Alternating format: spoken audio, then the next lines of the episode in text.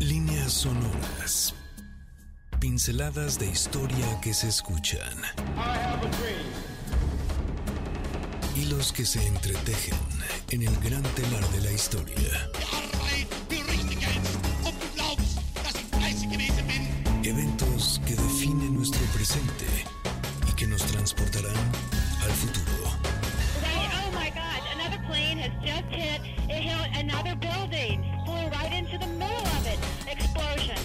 Esto es Líneas Sonoras, pinceladas de historia que se escuchan. Con Carlos Carranza. Bienvenidos. Sí, ¿qué tal? Bienvenidas y bienvenidos. Estamos ya aquí en vivo en un programa más de Líneas Sonoras, nuestro primer programa del año 2024. Estamos, claro, no podía ser de otra manera. 6 de enero, la Epifanía, la llegada de los Reyes Magos, el baile de Mick Jagger y David Bowie y por supuesto la compañía de líneas sonoras aquí en vivo en MBC 102.5. Oye, muchas gracias por estar escuchándonos aquí en vivo. Estamos transmitiendo eh, desde el corazón de la Ciudad de México también, muy cerca del centro histórico. Es un gusto, un placer poderte saludar desearte un gran, estupendo y extraordinario año. Sabemos que tenemos grandes y arduas tareas durante estos próximos meses. Sabemos que hay cuestiones políticas, cuestiones de seguridad o de inseguridad, situaciones económicas favorables o poco favorables, pero sí hay algo que tenemos nosotros que podemos realizar día con día, minuto a minuto y por supuesto es nuestra gran, gran, gran tarea. Tratemos de ser felices como tratamos, por supuesto, de hacerlo aquí en Líneas Sonoras, en MBC 102.5 y claro, escuchando Dancing in the Street, porque no puede ser de otra manera. Venimos a bailar, a ser felices aquí en Líneas Sonoras. Aquí estamos ya con nuestro invitado también, José Mariano Leiva, Carlos Carranza. Cada quien en su personaje de David Bowie, Mick Jagger, pero los dos ya estamos bailando a todo lo que da. Eh, eh, sí, sí, baila, baila, baila, eh, eh, mueve ese cuerpo, perfecto.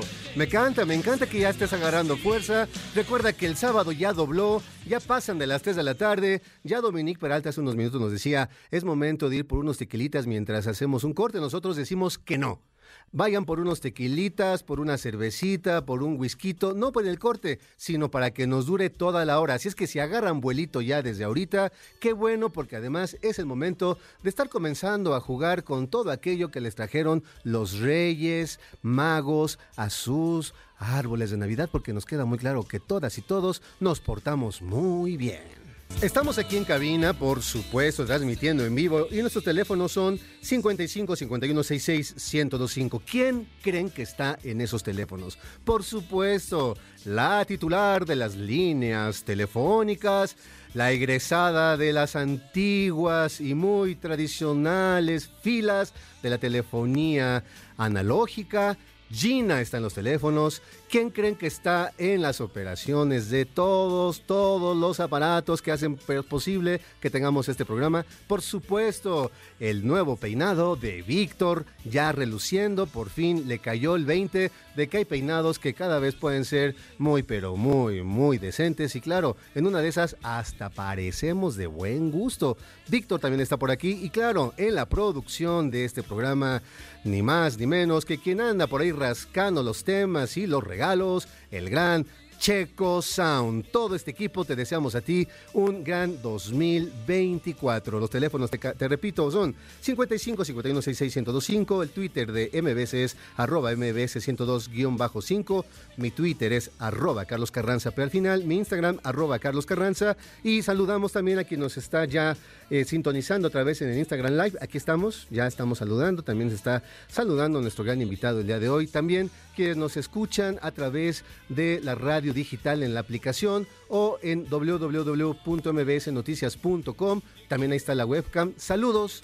Nos está escuchando en la Ciudad de México, en cualquier lugar donde estés, en la, cualquier parte del mundo de este universo. Te mandamos un gran abrazo y un gran saludo. Y por supuesto, de esta manera comenzamos nuestro primer año del 2024, nuestro primer programa. ¿Cuál primer año? Nuestro primer programa. Ya se nos está subiendo ese whisky y eso que llevamos apenas la botella destapada. Así es que, bienvenidas, bienvenidos. Esto es Línea Sonora. ¡Ey! Vamos a ponerle más ritmo y un poquito ya de una pregunta para que este día te puedas llevar alguno de los extraordinarios regalos que tenemos. Tenemos muchísimos, muchísimos regalos porque también llegaron los Reyes Magos a este programa. Y dejaron muchas cosas para ti que te gusta leer, para ti que te gusta ir a conciertos, para ti que dices, bueno, a lo mejor aquí me gusta a- armar alguna figurita porque tenemos algunas figuras armables que vamos a regalar a lo largo del programa. Ve pensando muy bien tu pregunta, más bien tu respuesta, porque la pregunta es, ¿cuál juguete no te trajeron los Reyes Magos por portarte mal? Así de simple. Es al revés. Normalmente preguntamos qué te trajeron. ¿Qué no te trajeron los Reyes Magos por portarte mal? Y esa es justamente la pregunta que le voy a hacer a mi querido invitado José Mariano Leiva, que además nos viene a, nos viene a platicar acerca de su nuevo libro, Lo que los monstruos nos hicieron, editado por en el sello de Grijalvo en Penguin Random House. José Mariano, ¿cómo estás? Bien, mi querido Carlos, aquí andamos. ¿Cómo te va? ¿Qué tal? ¿Qué tal te pinta el año? Me pinta bastante bien, muy movido, Ajá. este, con muchas, con- sobre todo con mucho trabajo este, en las bibliotecas y escribiendo, escribiendo. Porque este es un primer libro de una trilogía, así que Ándale. ya le vendí mi alma al diablo. Y cuando dices las bibliotecas es porque también diriges unas bibliotecas. La Vasconcelos y la México, justamente. Ni más ni menos, estas dos extraordinarias, enormes y fantásticas bibliotecas, la Biblioteca México, que es donde se encuentra, Eh, la Biblioteca de México está justo en Ciudadela. en la Ciudadela. Pueden ¿no? llegar justamente en el Metro Valderas. Y que además tiene unas colecciones particulares de libros fantásticas. ¿no? Fantásticas. Ahí está la, la- la- la biblioteca personal de Carlos, de Carlos Fuentes, de Carlos Monsiváis, de, de Alicho Macero, de eh, Martínez, en fin, de un montón. Y, y cada uno eran grandes coleccionistas. Entonces tienes libros, por ejemplo, Monsiváis era un gran coleccionista de brujería. Ajá. Entonces tienes cerca de 400 o 500 títulos de brujería que ya no están en otros lados. Mira nada más. Y la Vasconcelos, que además es fantástica. La Vasconcelos, que es un gran monstruo cultural, este, y que está en Buenavista, como, como en realidad las dos se llaman este Vasconcelos, ¿eh? Ah, mira. Eh, Es un poco como las paleterías La Michoacana. Todas las paleterías se llaman La Michoacana, entonces casi todas las bibliotecas se llaman Vasconcelos. Vasconcelos. Entonces, este, la de Buenavista eh, es gigantesca, ahí tenemos una oferta cultural muy, muy grande. Mira. Este, échenle un ojo, apenas vamos arrancando. Claro. Este, pero, pero ahí, ahí no tenemos las colecciones que están en la México, pero sí lo que sí tenemos es sobre todo muchísimas actividades culturales. Muchísimas actividades, ¿no? Sí. Y bueno, llegas también con nuevo libro. Pero antes de hablar ya de tu libro, porque vamos a hablar a lo largo de este programa de él y de las historias y todo lo que va desentrañándose en esta novela que nos acabas tú de compartir y que nos compartirás a, a todo nuestro auditorio. ¿Qué no te trajeron los reyes? ¿Qué no me trajeron los reyes? Le voy a decir con toda claridad, perdón madre que me escuchas, un Atari. ¿Tampoco a ti? No me trajeron un Atari, era prohibitivo, Carranza, era, era una cosa brutal. Yo lo sé. Entonces te voy a contar que, que, que eso de mis papás se dedican a los títeres. Este, eh, Lucio, bueno, mi papá, eh, mi padrastro, pero mi papá murió, murió hace un año, tenía un taller de, de títeres, fantástico. Entonces él me decía una cosa que tenía razón, me decía es que si mi papá hubiera tenido un taller de títeres, este, yo me lo hubiera pasado ahí. Y yo le decía, sí, qué bonito, y en mi cabeza tenía un Atari. Eh, un día que no me lo trajeron, yo tendría como, ¿qué? Tendría siete años.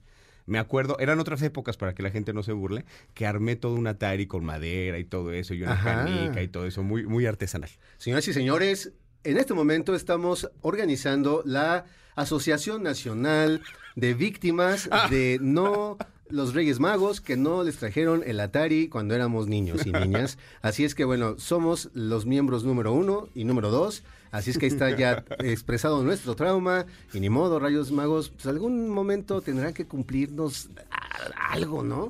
Ya está ahí realidad virtual y no sé qué. Y nosotros, ¿qué peligro había en un Atari? A ver, díganme, Reyes Magos, por favor. Pero bueno, esa es la pregunta. Y nos dice José Mariano que está teniendo muchísimo trabajo, ya nos platicó acerca del Atari y nos trae, nos un- una historia fantástica, muy compleja, una historia oscura, un thriller ahí un poco policíaco, por así decirlo, por definición, que además en una época que nos da para seguir hablando y hablando y hablando, que es el porfiriato, lo que los monstruos nos hicieron. Así es. ¿De qué va tu novela? Platícanos Bueno, un poquito a ver. en lo general. Vamos a ver, justamente, justamente lo dijiste bien, mi querido Carlos. Lo que los monstruos nos hicieron es una novela histórica, sí. Sí es una novela histórica porque transcurre en 1901. Así es. ¿Es un thriller policiaco? Sí, también es un thriller policiaco por un asunto muy simple. Eh, sucede un asesinato, un brutal asesinato que se narra en las primeras páginas. Una mujer, una prostituta, es amarrada a un potro, destazada, le, extre- le- le revientan las extremidades, pero al mismo tiempo el detective que empieza esta pesquisa, que es un frenólogo, eh, ahora les contaré que es un frenólogo para aquellos que no lo sepan, encuentra una serie de fotografías en donde se ven representadas actos sadomasoquistos de alto octanaje, digamos. Claro. Eh, eh, hay que pensar, por ejemplo, que una fotografía en 1901 es Era una muy complicada. cosa, era carísimo y es un asunto que llevaba su tiempo, ¿no? Entonces, sí es una novela histórica, sí es un thriller, pero al mismo tiempo también habla, como tú bien dijiste, del porfiriato, aunque nunca menciono a propósito la palabra Porfirio Díaz en toda la, la- la- la novela. Este, sí habla de las obsesiones científicas, no solamente de México, sino de su tiempo. Estamos en una zona tremendamente gris, este, perversa, aparte, no, no de las perversiones padres de las que nos gustan, perversa fea, en el sentido en el cual eh, la ciencia tenía carta verde, tenía todos los pasaportes para poder entrar y hacer prácticamente lo que, lo que quisiera. Entonces, tanto en Europa como en América, eso logró grandes excesos, brutales excesos. Eh, eh, para empezar, te lo cuento, esto no aparece aquí, sino en la secuela, pero tiene que ver con eso, eh, una cura para la homosexualidad. La homosexualidad se creía todavía que era una enfermedad, que era una enfermedad tremendamente, tremendamente perniciosa, y un par de, de médicos daneses hacen un experimento durante varios años que era un trasplante de testículos. Ándale. Y entonces hacían trasplante de testículos para que se curara la ¿Qué gente. tal? ¿Qué tal? Entonces a un homosexual se lo pusieron y en un cuaderno de trabajo que todavía está por ahí, que se puede leer en algunos estudios contemporáneos, eh, declaran que esa investigación fue un éxito. Porque eh, el hombre después del trasplante eh, ya no estuvo, ya no tuvo pensamientos libidinosos. La única, bueno. el único asunto fue que el hombre se murió 15 días después ¿Qué del tal? trasplante. Así de simple. Y justamente por no estar pensando en el hecho de muerte en cuestiones sexuales fue que pensaron que fue un éxito. Entonces, de eso también se trata lo que los monstruos nos hicieron. ¿Hasta qué punto la búsqueda de certezas científicas nos lleva a exactamente al otro lado, a un, a un asunto de monstruosidades brutales? ¿Qué tal? Pues mira, para hacer la- el inicio y el, el- el abrir la puerta a la narración, me parece que está genial porque de ahí ya nos estás poniendo en la mesa diferentes temas que vamos a hablar en nuestros próximos bloques, ¿te parece? Me parece perfecto. Así es que amigas y amigos, vamos a ir un corte. Estamos transmitiendo en vivo aquí en MBC 102.5. Claro que esto es líneas sonoras y como diría esta canción que estamos escuchando de fondo, venga, súmate a esto porque estamos en un viaje muy, pero muy divertido. Volvemos después del corte a líneas sonoras, pinceladas de historia que se escuchan. Oye, sí, hey, tú, tú, tú, sí, tú que nos estás escuchando, donde nos estés escuchando, desde aquí te decimos, claro que te queremos, claro que queremos que tu corazón palpite junto al nuestro, escuchando líneas sonoras aquí en MBC 102.5, el teléfono en cabina 55 5166 1025, mi Twitter arroba Carlos Carranza P, y la pregunta del día de hoy es una muy compleja, ontológica, y que abre las puertas precisamente de aquello que ya hicimos nosotros aquí, José Mariano Leiva y Carlos Carranza, que es abrir nuestros propios traumas de la infancia al decir, ¿qué regalo no te trajeron los Reyes Magos? Porque seguramente te portaste muy mal. Esa es la pregunta y en un momento vamos a comenzar a lanzar ya los regalos, porque además tenemos regalos para todo, todo el mundo prácticamente. Pero bueno, estábamos hablando de lo que los monstruos nos hicieron, un libro, el nuevo libro de José Mariano Leiva, que además ya nos está adelantando que es la primera parte de una trilogía. Y bueno, aquí ya sentaste las bases del tema en lo general. Así es. ¿no? Eh, en el desarrollo de esta historia en la cual tú nos estás hablando de algo que además es terrible, no es tremendo, pero también hablas de algo muy elemental que es esta necesidad por explicar las cosas, ¿no? Por explicar la mentalidad, la psicología humana, por explicar el mismo cuerpo y eso se va mezclando y va dando pauta a que se desarrolle una historia en la cual pues se pensaba en esa época, pues qué es lo que tenía el ser humano en el cerebro. Claro. Tú decías, ya les platicaré qué es la frenología, que era algo que evidentemente en esa época, según el contexto que estamos viviendo, que hoy, hoy sería impensable, espero, ¿no? Pero en esa época era la necesidad de tratar de explicar al ser humano en todas sus dimensiones. Mira, de la frenología, mi querido Carlos, no lo sé. La frenología es una pseudociencia, y esa sí la podemos decir así, que determinaba los rasgos psicológicos a partir de la forma de tu cráneo. Así es. Entonces, había, hay un montón de estudios. eh, eh, el día de hoy, a 100 años de, de- de- de que esa pseudociencia estuviera en boga, puede dar risa y puede dar horror. Porque, por ejemplo, en un principio, eh, unos decían, a ver, podemos saber si es ladrón, si tiene una protuberancia en esta parte, podemos saber si darse cleptómano, si tiene en esta parte. ¿Qué se estaba descubriendo en ese momento? Se estaba descubriendo que el cerebro como, como materia, como órgano, era tremendamente complejo. y antes de saber todas las investigaciones del día de hoy, lo que sucedía en ese momento es que empezaron a, sa- a sacar este, pues, teorías disparatadas, ¿no? Que se hinchaba en esta parte. Sin embargo, mi querido Carlos, eh, el, el asunto de la frenología es que empezó a justificar ideologías muy graves. Exacto. La primera universidad y única que hubo de frenología estuvo, la, la frenología la inventan los ingleses. En esa época no porque los ingleses sean especialmente malos, no son especialmente nobles tampoco, pero este, los ingleses era porque era el imperio antes de, de Estados Unidos. El, Estados Unidos se vuelve imperio después de 45, Segunda Guerra Mundial, Inglaterra era el gran imperio. Y uno de los sitios de, de- de influencia era, era la India. Tenían ahí, justamente, en la India, la Universidad de Frenología, porque justificaba un poco el esclavismo que estaban haciendo en ese momento. Entonces agarraban el cráneo de un hindú, le agarraban y un hindú decían, sí, por esto es que se justifica este, la- la- la- la- el esclavismo. Son seres inferiores, nosotros somos superiores, etcétera.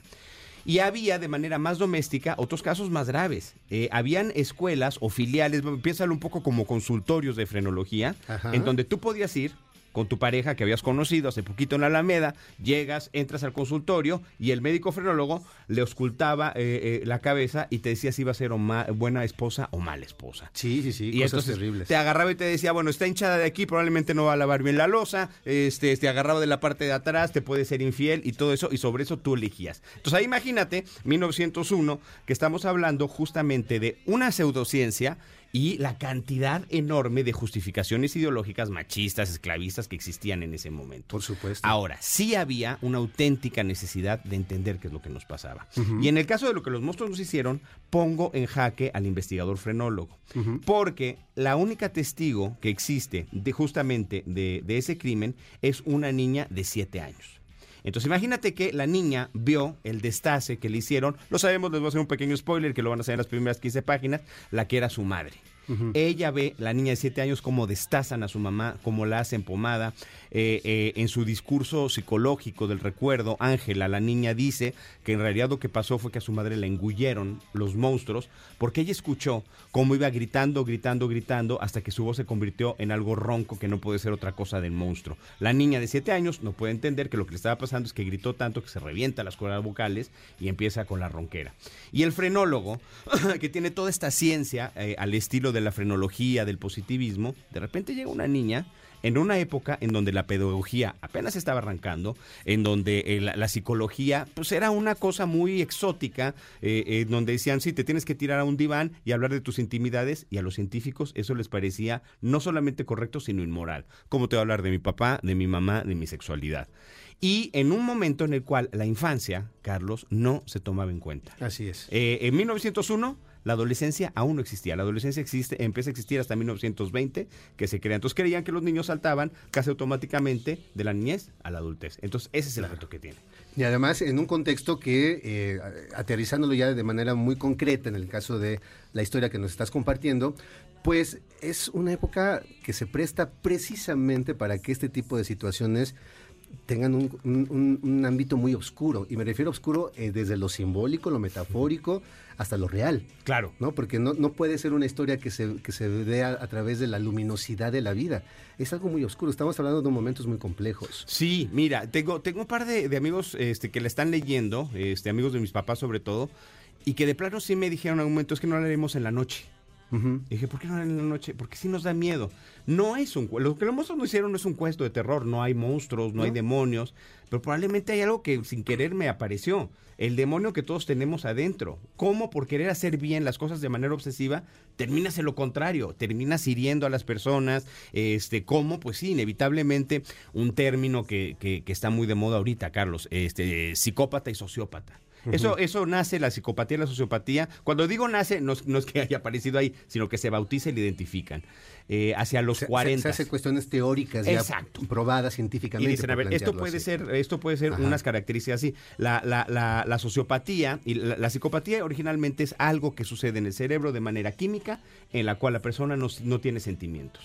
Y puede ser una persona completamente fría, calculadora, puede imitar muy bien los sentimientos, en el sentido que sus propios sentimientos no interfieren con los de los otros, puedo haber y, se- y tratar de que creas que soy empático contigo. Muchos asesinos seriales son psicó- eh, eh, psicópatas.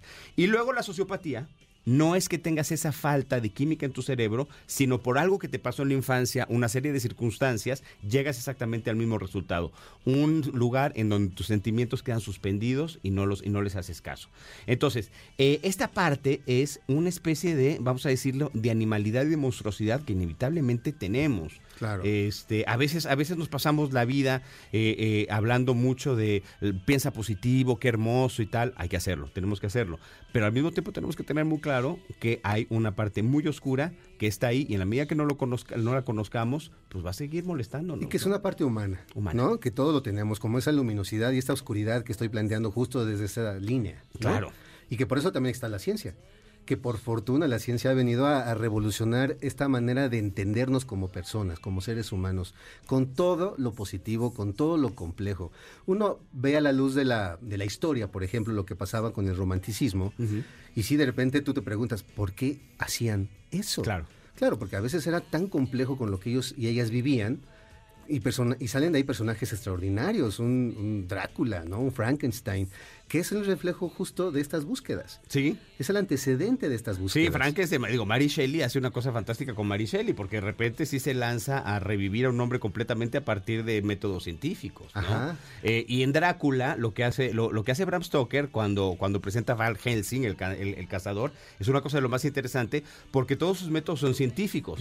Científicos aplicados a cazar un vampiro. Y, y de la época. Y de ¿no? la época, O sea, vale, está bien. A ver, tienes una corriente que aparece en lo que los monstruos nos hicieron, que es el, el espiritismo. Ajá. El espiritismo se consideraba ciencia. Sí. A ver, el espiritismo, la primera discusión científica que hubo en México sucedió en abril de 1875.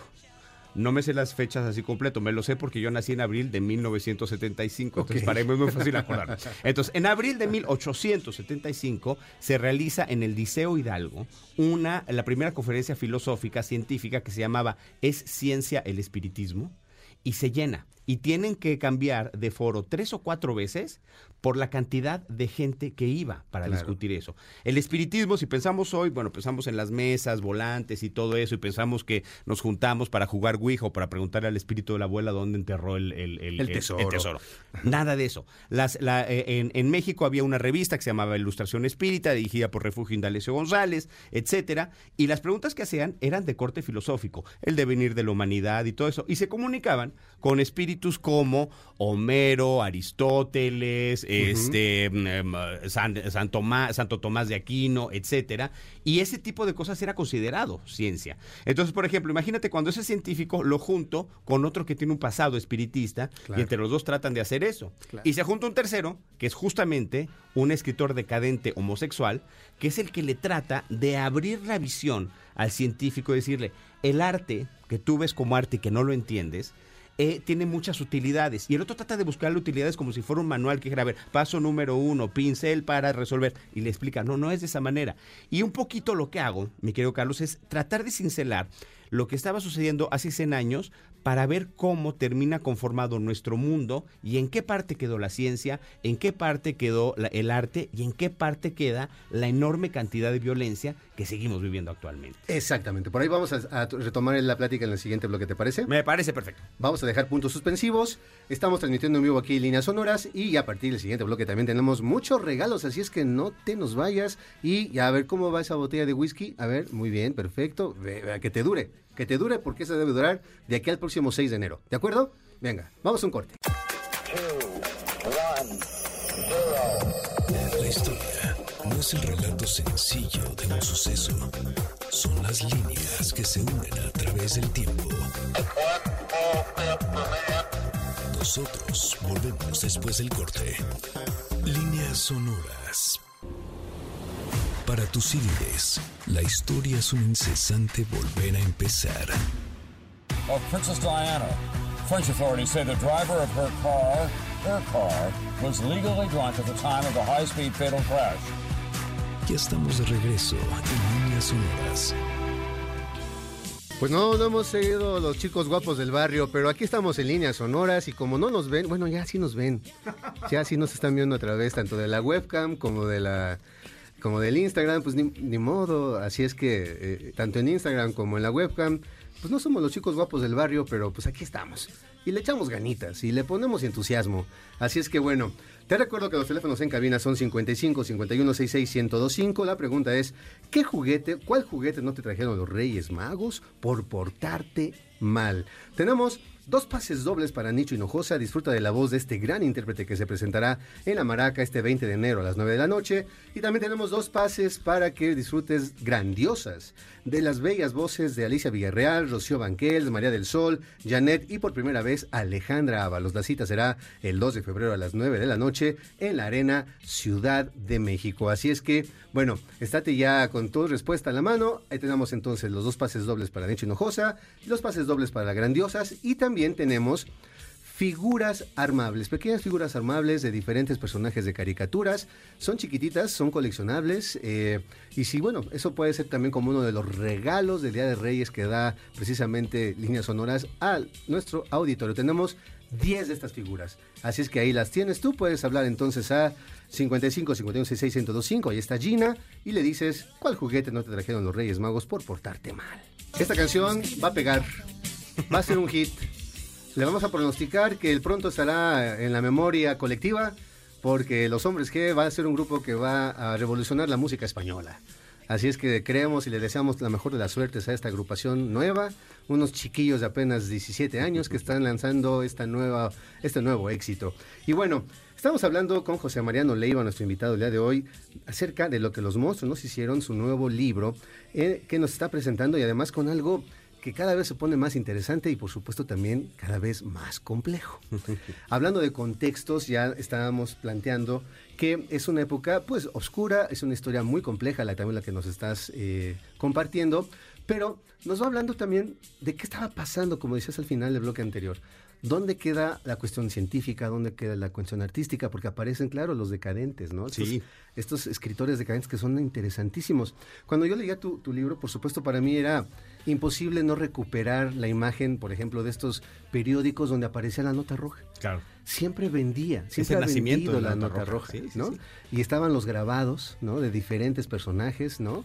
Eh, pero también aparecían la- las primeras fotografías. También. Y que eso ha sido como eh, una memoria visual de también de cómo nosotros hemos observado esa nota roja que finalmente se está aquí. Claro. Y hay una historia policíaca que se está desarrollando, ¿no?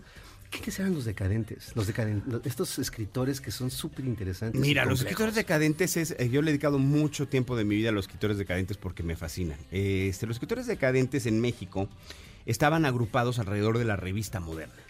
La revista, el nacimiento de la revista moderna es sensacional porque eh, eh, uno de los, de los principales escritores decadentes era José Juan Tablada. Tablada después, cuando crece, ya se dedica a otras cosas, termina dedicándose sobre todo a hacer poesía eh, este, oriental. Los haikus, ¿no? Haikus famosos que tiene, fue un gran diplomático de México, etcétera. Pero de joven, y aunque lo niegue, él era escritor decadente. Y escribe un poema que se llama Misa Negra.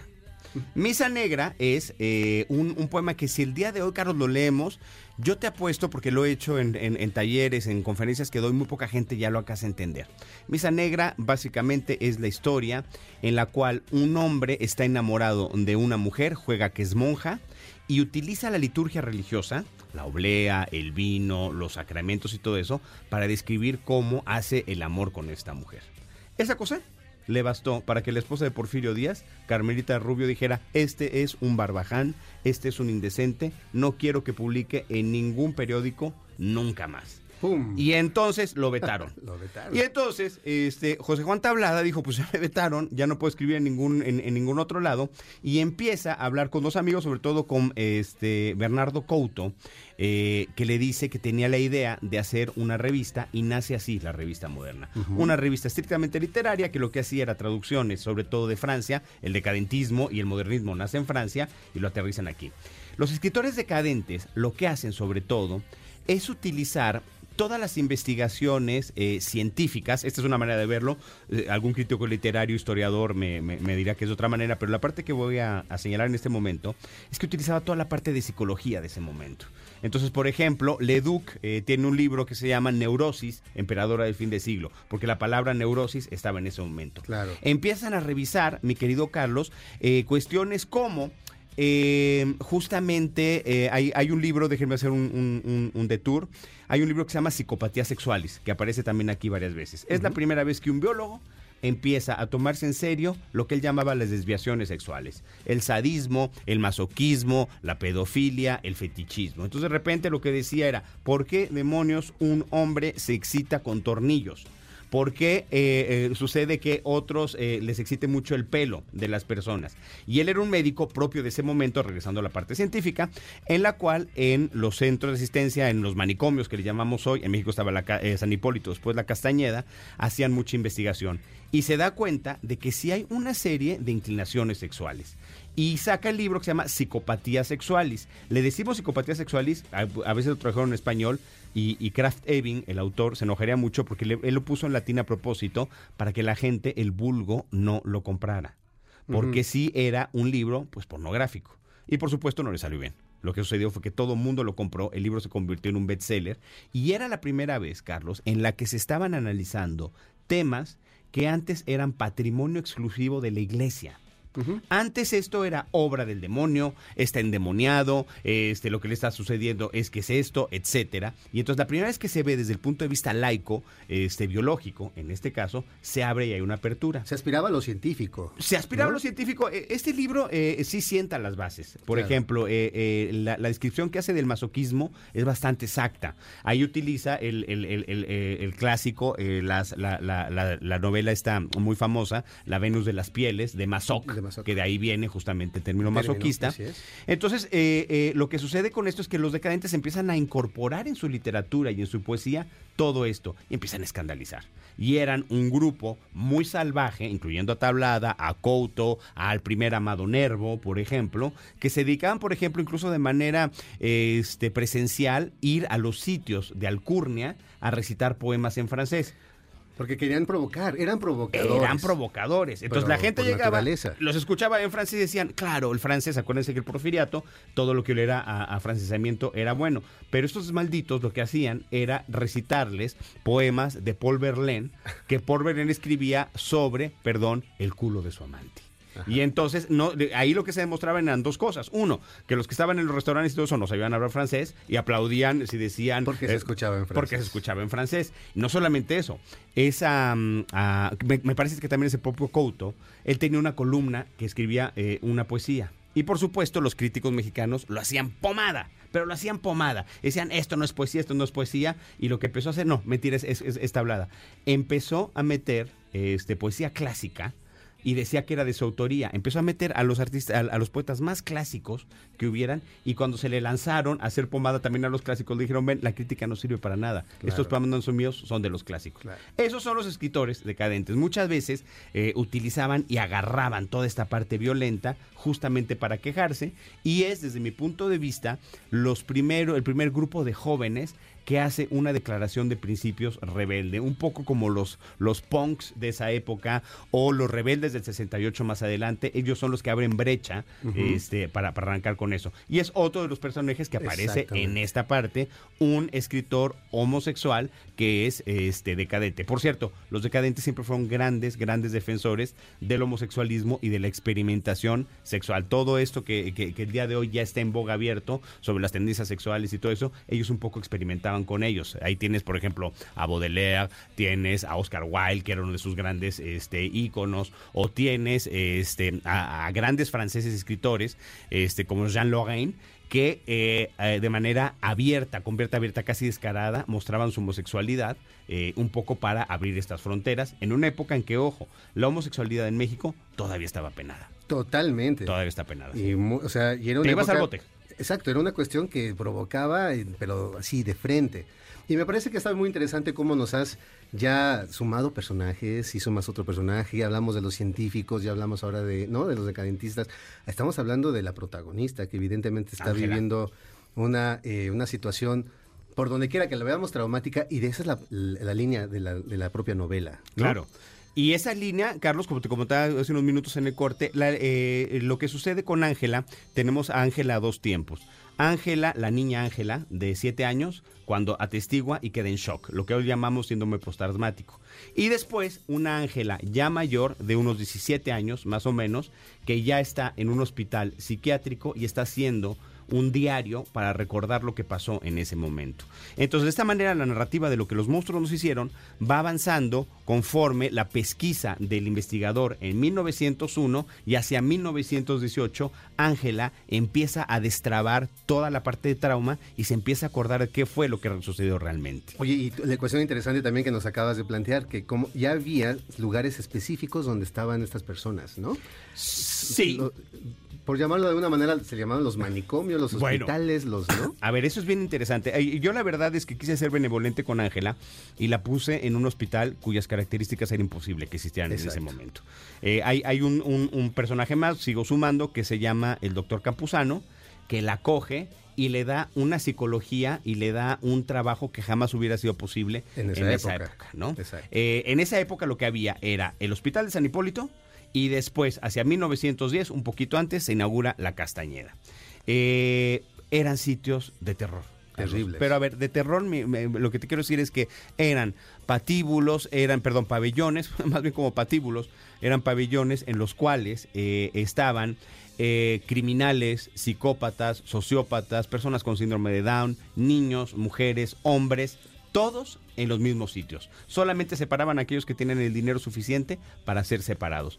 Era una especie, eh, ¿cómo decirlo?, de basurero humano para que no vieran justamente a esos locos. Claro, qué cosa tan complicada, porque y eso nos ha dado muchísimas, muchísimas historias. Uf. Y todo lo que nos falta Sí, por, no, por entender y por estudiar, ¿no? Sí, sí, sí. Vamos a ir un corte eh, y regresamos ya también para ir cerrando con nuestro programa. Y tenemos también una invitada más que ya estará a punto de conectarse con nosotros para platicarnos un poco acerca de unos libros que nos quiere presentar también de manera muy breve y rápida. Así que estamos transmitiendo en vivo aquí.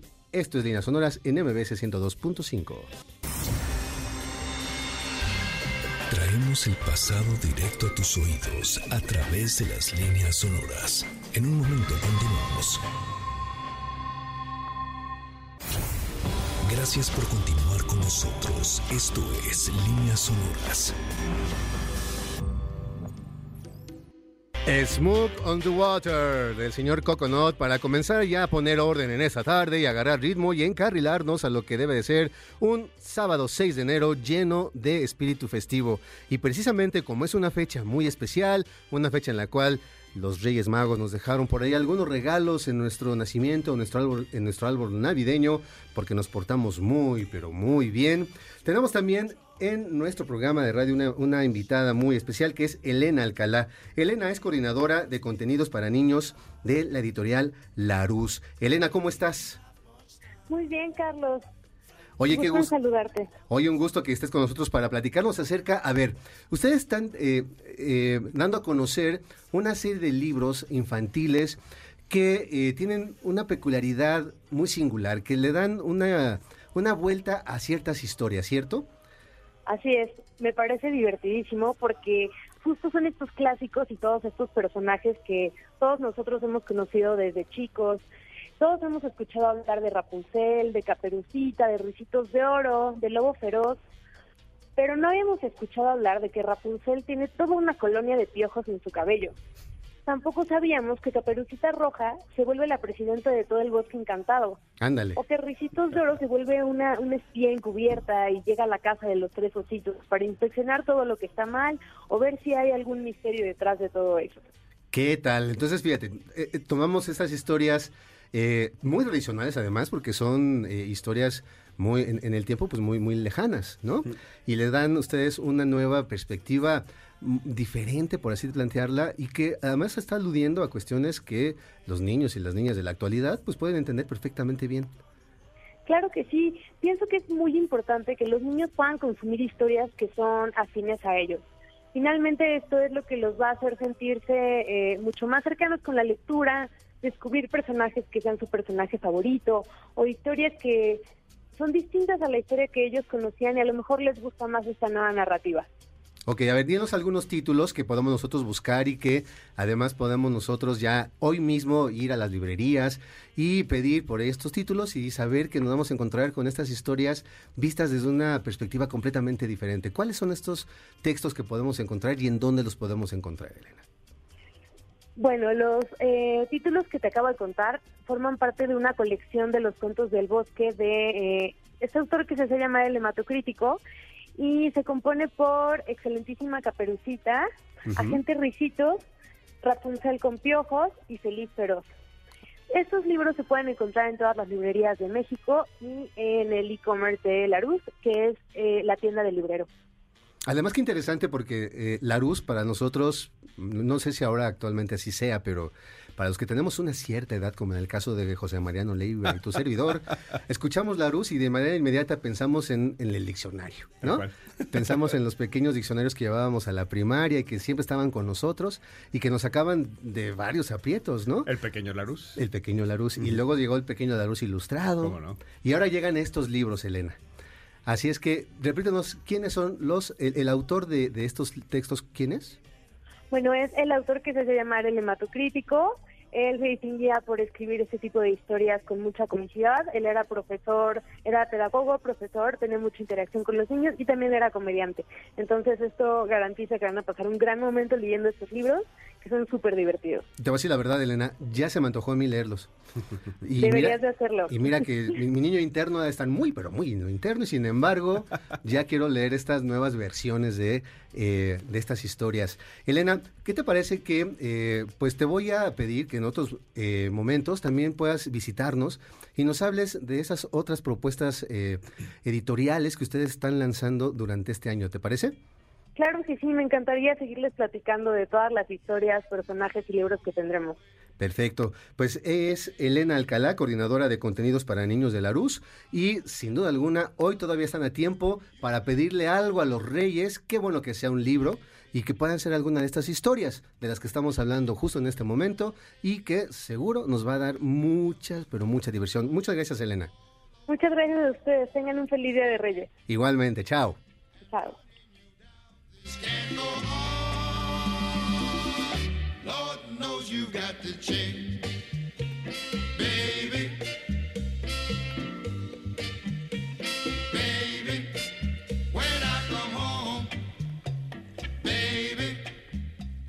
José Mariano, entonces nos dices que esta novela, que además eh, es un thriller tremendo, que coincido, no es como para leerse en la noche, sin embargo, pues si te da insomnio por ahí, entrale, te voy a asegurar que no vas a dormir del todo, pero eh, es una primera eh, Parte. parte, y tú le llamas novela histórica, porque finalmente sí es el reflejo de toda una época. Mira, a ver, te voy a decir qué pasa, Carlos, con la novela histórica. A ver, la novela histórica eh, en México, ah, en varias partes, no solamente en México, la asociamos, la asociamos siempre con un personaje. Ajá. Una novela histórica de Porfirio Díaz, de no sé qué. Hay novelas históricas así fantásticas. Por ejemplo, la que se me viene a la cabeza, que es un novelón histórico, es el de Enrique Serna sobre Santana.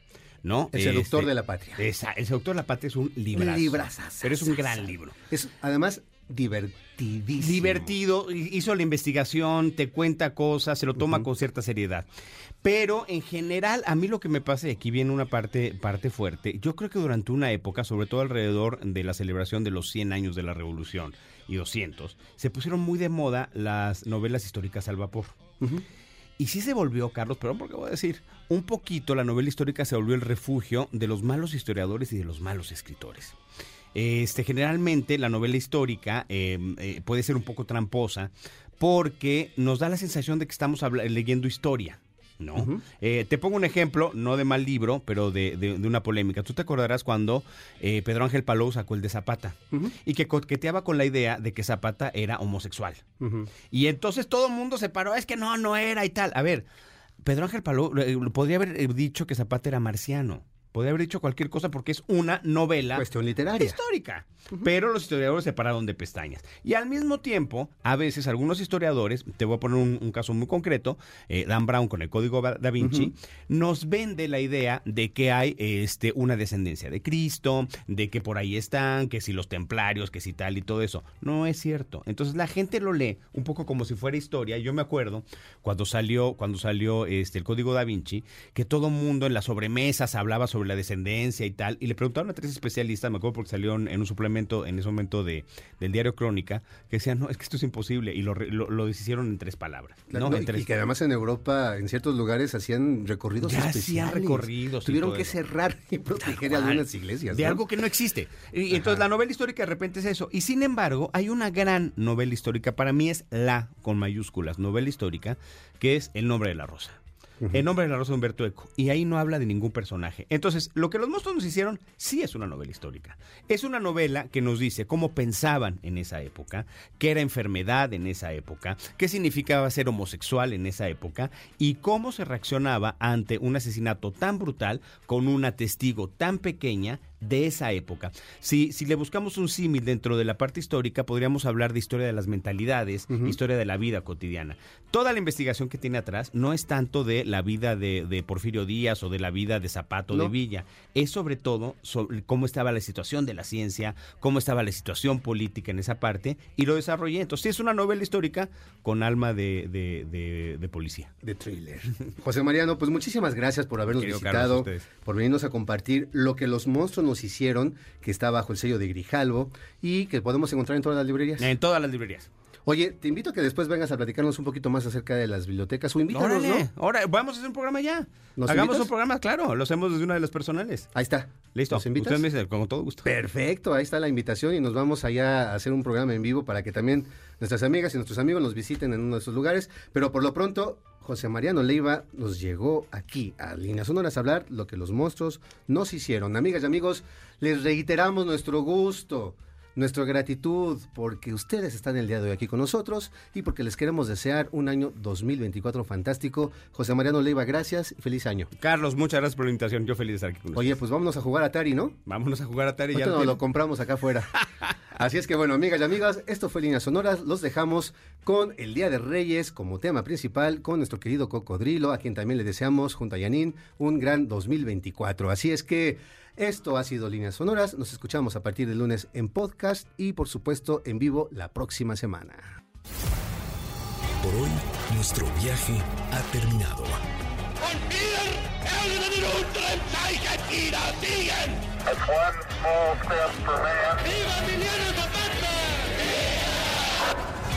Esta máquina del tiempo volverá a despegar la siguiente semana. Los esperamos aquí, en líneas sonoras, pinceladas de historia que se escuchan. Martin Luther King, 20 minutes ago, died.